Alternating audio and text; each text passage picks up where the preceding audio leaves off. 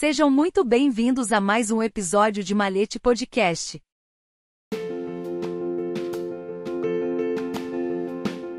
Uma ponte entre o Oriente e o Ocidente.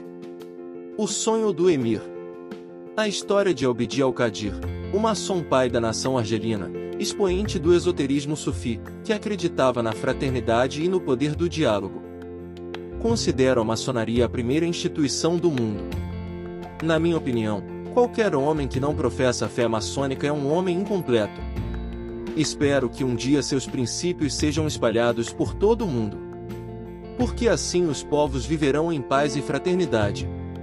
Estas são as palavras dirigidas a duas delegações de irmãos franceses pelo emir Elbidi al-Qadir ou Al-Qadir ou Al-Qadir, símbolo da resistência argelina ao colonialismo francês no início do século XIX, falecido em Damasco em 26 de maio, há 140 anos.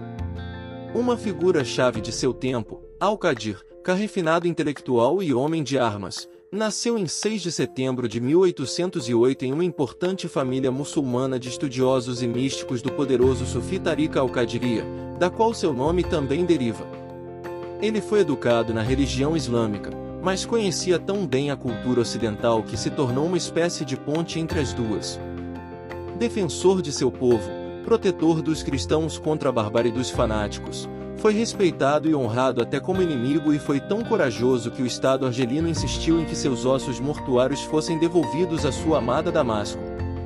Os franceses concederam-lhe a Gran Cruz da Legião de Honra depois de lutar e derrotá-lo.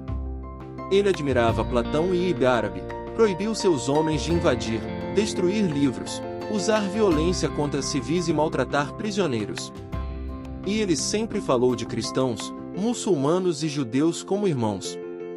Quando seu país foi invadido em 1830, Abdelkader lançou uma poderosa contraofensiva tentando unir todas as tribos em torno de uma mesma causa, a de repelir a ocupação francesa. Ele organizou um Estado real no oeste da Argélia, dividindo-o em províncias administradas por califas, criou um aparato judicial e fiscal.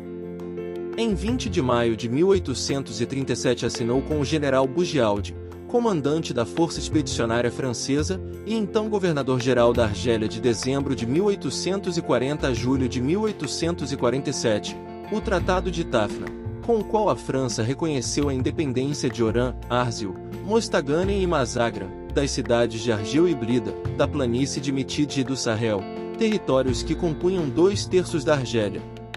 Um tratado que Paris reabriu as hostilidades. E quando finalmente em 1847 foi traído por ambas as tribos argelinas e seu aliado, o sultão do Marrocos, foi derrotado, ele se rendeu honrosamente, entregando seu cavalo como um guerreiro, sob a promessa de exílio em Alexandria ou Acre. Novamente os franceses o traíram, mandando-o para a prisão em Toulon e depois no Chateau d'Amboise, onde aprofundou seus estudos sobre os filósofos gregos, escrevendo posteriormente um ensaio intitulado Apela à Inteligência, sobre a necessidade do diálogo e seu famoso Livro de Paradas, no qual fala da perfeição interior.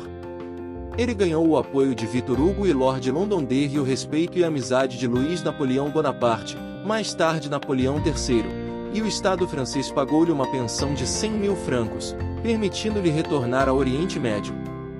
Ele novamente mostrou grande coragem e visão política em Damasco, onde havia se estabelecido para morar, quando em julho de 1860, em uma explosão de confrontos sectários, os drusos atacaram os bairros cristãos matando mais de 3 mil.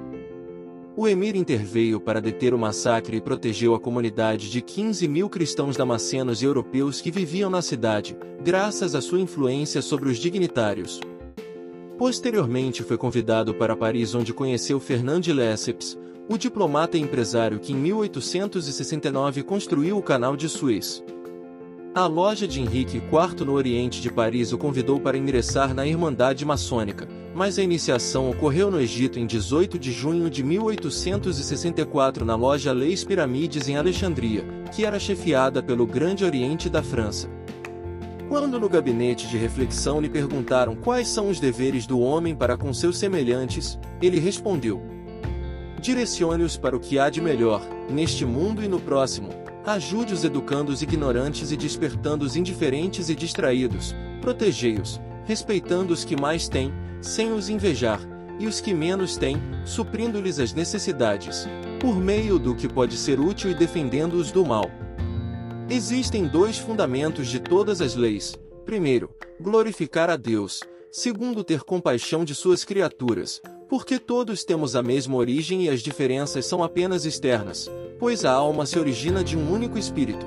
É um e não muitos e a multiplicidade está apenas no invólucro em que se revela e nas formas em que brilha. Os corpos são casas escuras, regiões escuras que, quando envolvidas pelas luzes da alma, brilham e brilham com aquelas luzes que dela transbordam.